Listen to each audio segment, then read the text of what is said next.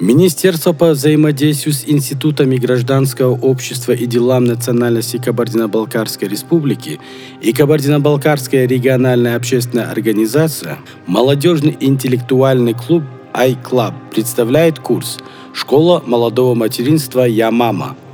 Психолог Марьяна Локова. Когда на- начинается наша биография? Когда начинается наша жизнь? Когда яйцеклетка матери встречается со сперматозоидом отца. И где начинается жизнь? В животе у матери. И это означает, что мама является самым главным человеком для каждого человека на Земле. Именно мама является самым главным для каждого человека на Земле. В животе матери начинается любая жизнь.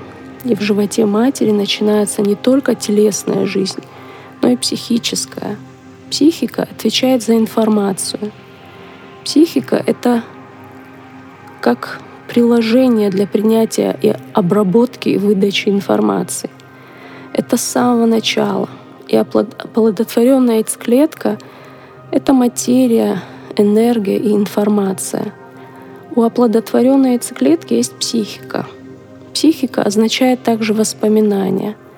Это способность сохранять то, что мы пережили — и поэтому с самого начала, момента оплодотворения, появляется способность сохранять информацию. Опыт, который мы получаем в животе матери, он очень важен. Также важен момент рождения.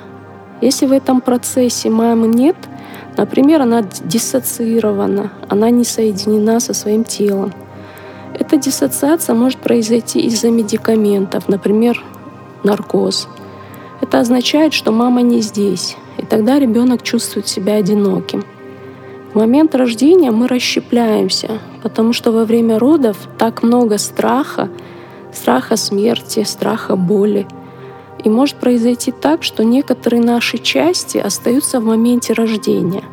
И это также может оказывать влияние на нашу психику. Эти ранние опыты отпечатываются на нашей жизни — этот метод позволяет получить доступ к ранним этапам нашей жизни, потому что это настолько скрыто в темноте, неосознанно. У нас нет осознанных воспоминаний. Однако в наших клетках, в наших органах эти воспоминания сохранены. И поэтому все то, что проявляется в виде болезней, например, проблемы с сердцем, желудком, головой, с, мышц, с мышцами, Всегда за этим скрывается психика. Это всегда связано с психическим опытом. Всегда стоит при болезнях телесных посмотреть, не скрывается ли за этим травма, и что не может в этом случае психика и тело расщеплены, это является одним из последствий травмы. Прерывается связь между психикой и телом.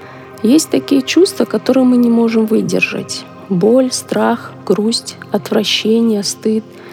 Всегда может быть такое, что этих чувств слишком много, и тогда обрывается связь между моими телесными системами и психическими системами. А главная человеческая потребность каждого человека быть любимым, которая в первую очередь означает «я хочу, чтобы моя мама меня любила». И с самого начала жизни, даже еще до своего рождения, каждый ребенок преисполнен любовью к маме. Отношения с матерью — это первые любовные отношения каждого ребенка. Он фокусируется на телесно-эмоциональном контакте с ней. Для ребенка нет ничего важнее матери. Что же происходит, когда потребность ребенка в любви собственной матери не удовлетворяется должным образом — если ребенка не желает его родная мать, если она его отвергает и отказывается от него, если мать совершенно равнодушна по отношению к нему, если она и сама страдает от недостатка материнской любви, ее собственная потребность в любви не была удовлетворена ее матерью. Во всех случаях, когда мать не отвечает на проявление любви, ребенок попадает в состояние экзистенциальной угрозы — чтобы пережить этот ужас, ребенку не остается ничего другого, как подавить свою первичную потребность в материнской любви. При этом боль от того, что родная мать его не хочет, не любит и даже не защищает от жестокости, а также страх быть оставленным настолько велик, что детская психика не выдерживает и ломается. Она перестает быть целостной и затем расщепляется на три части. Одна часть остается реалистичной и переживает снова и снова весь ужас материнского равнодушия, отторжения или жестокости, но уже не чувствуя. Другая часть сохраняет в себе этот постоянно повторяющийся невыносимый опыт отвержения и брошенности. Третья психическая структура подавляет застрявшую в травме вторую часть, препятствуя формировать новый опыт из-за страха быть покинутым и боли от нелюбви.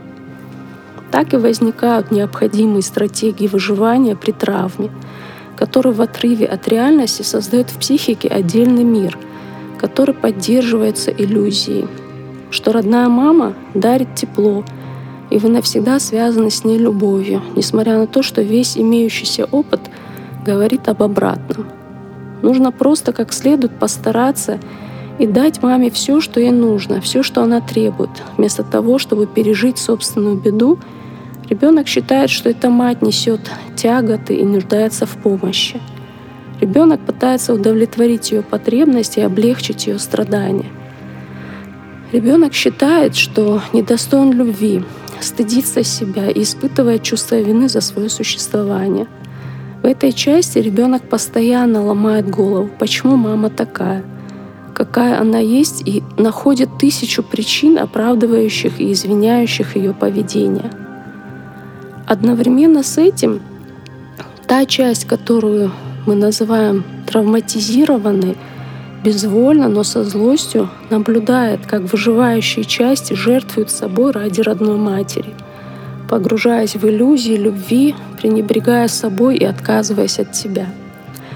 Иллюзии любви сопровождаются отказом от собственного «я» и «хочу», и таким образом совершается предательство самого себя — Постепенно маленькое существо, отчаянно нуждающееся в любви, которым мы являемся в начале жизненного пути, становится, казалось бы, разумным взрослым человеком, который отвергает сам себя со своими первичными потребностями и мирится практически со всеми, что ему вредит, или с тем, что навязывает ему другие. Таким образом, отторжение и неприятие, которые изначально исходили от родной матери — становятся собственными устойчивыми внутренними установками. Не будь таким нытиком, не будь жалким, слабым. Возьми себя в руки. Я должен быть сильным, чтобы не показывать мои чувства и уж, конечно же, не плакать. И это становится девизом на всю оставшуюся жизнь. Некоторые люди даже полагают, что они не хотели, чтобы мать их любила, что они как будто никогда не доверяли матери — и держались от нее на расстоянии. Возможно даже, что на протяжении всей жизни они враждовали с матерью. Они полностью исключают тот период в начале своей жизни с огромной тоской по материнскому теплу или хоронят эту потребность под толстым слоем психологической защиты. Если мать по каким-то причинам не может ответить любовью на детскую потребность, быть любимым. Ребенок все равно не может просто перестать любить свою мать. Поэтому тема любви для ребенка ассоциируется с пережитыми негативными эмоциями и связана со страхом, гневом, болью, стыдом и чувством вины. Это приводит к тому, что ребенок все больше отдаляется от своей первичной потребности — просто быть любимым родной матерью. Любовь кажется ему теперь чем-то ужасно сложным — и в конечном счете недостижимым. А, там, где царит страх, вряд ли найдется место для любви. Страх приводит в действие систему стресса в организме человека. Там, где есть страх, возникают также ярость, агрессия, навязчивое мышление и поведение. Эти чувства и жизненные установки являются предпосылками насилия. И любовь — это противоядие от страха. Любовь может нейтрализовать страх. Если люди любят, они могут успешно и адекватно справляться со своими страхами. И даже доверительные отношения между людьми не могут быть достигнуты без любви.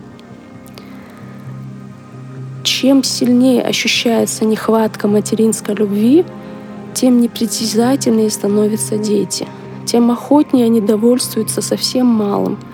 Они ищут последнюю соломинку материнской любви, за которую они могут ухватиться. Они все больше погружаются в свои собственные представления о материнской любви и находят тысячу причин, почему мать была такой бессердечной и не могла вести себя иначе. Они идеализируют мать и превозносят ее до небес — Такие идеи все больше становятся похожими на иллюзии любви и в конце концов превращаются в любовный бред. Дети, которые таким образом эмоционально связаны с болью и страданиями родной матери и идентифицированы с ее тревогами и бедами, они не имеют настоящего и будущего. Они психологически застревают в прошлом матери и в конфликтах ее предков – так человеческие судьбы повторяются из поколения в поколение, и ничего нового не происходит. Внешние изменения, например, развитие технологий, повышение уровня образования, знаний, ничего не меняет. И неудовлетворенная потребность ребенка в любви порождает в нем гнев и ярость. Такими эмоциональными реакциями ребенок пытается привлечь внимание матери – и дать ей понять, что он чувствует себя брошенным и не чувствует ее любви. Если мать реагирует адекватно, гнев ребенка стихает. Если же нет, гнев перерастает в ненависть к родной матери.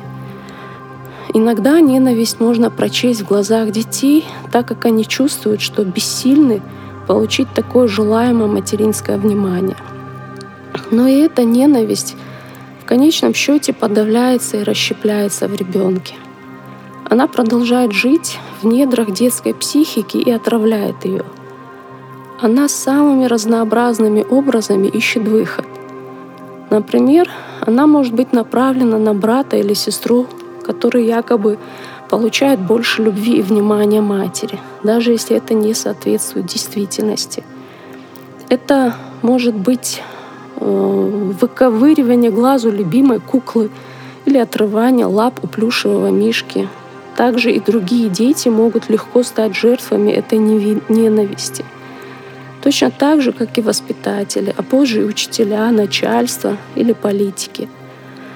Это приобретает фатальный характер, если детская ненависть к родной матери затем обращается на собственных детей – Ненавидя собственного ребенка, многие женщины продолжают сражаться против родной матери.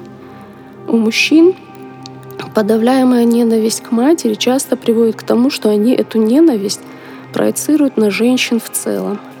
Когда дети не получают материнской любви, они ищут ей какую-то замену. Если есть отец, многие дети надеются получить любовь, которую им не дала мать от него – как правило, на этом пути их отношения с отцом становятся эмоционально запутанными. Из-за того, что теперь все надежды возлагаются на отца, они часто идеализируются. Даже скупые проявления чувств имеют для ребенка огромную ценность на контрасте с холодной и недоступной матерью. С какой бы любовью не заботился отец о ребенке, он не сможет восполнить нехватку материнской любви, и исцелить связанные с ней боль, отверженность и страх быть брошенным, гнев и ненависть к собственной матери. Основываясь на всем терапевтическом опыте, можно сказать с уверенностью, что материнская любовь уникальна.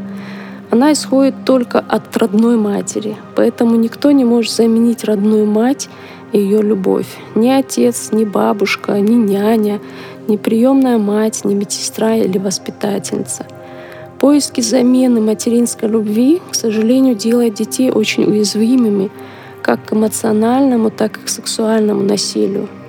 Тому, кто может разглядеть в глазах ребенка жажду любви, не составит труда с помощью лести внушить ему ложное чувство его исключительности. Таким образом, можно склонить ребенка к вещам, которые он сам бы точно не захотел делать.